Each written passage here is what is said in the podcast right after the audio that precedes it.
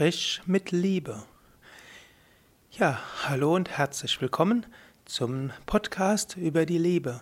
Ich möchte jetzt den ersten Brief des Paulus an die Korinther interpretieren aus dem 13. Kapitel des ersten Briefes.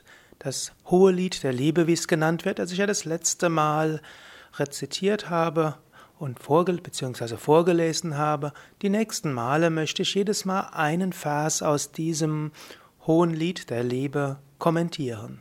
Der erste Vers war, wenn ich mit Menschen und mit Engelszungen redete und hätte der Liebe nicht, so wäre ich ein tönend Erz oder eine klingende Schelle. Dieser Vers bedeutet, sprich mit Liebe. Es reicht nicht aus, nur klug zu sprechen, sondern wenn du sprichst, bringe Gefühl hinein, bringe Liebe hinein.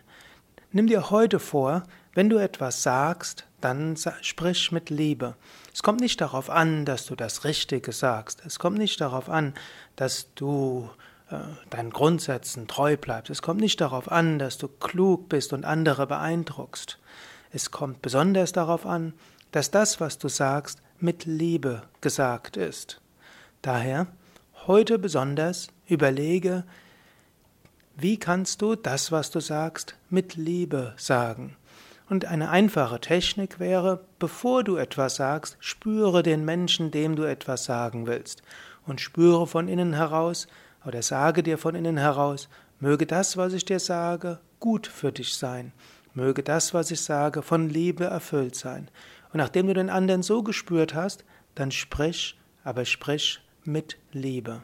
Nimm dir so für diese Woche vor, das Gefühl der Liebe in deine Worte hineinzubringen.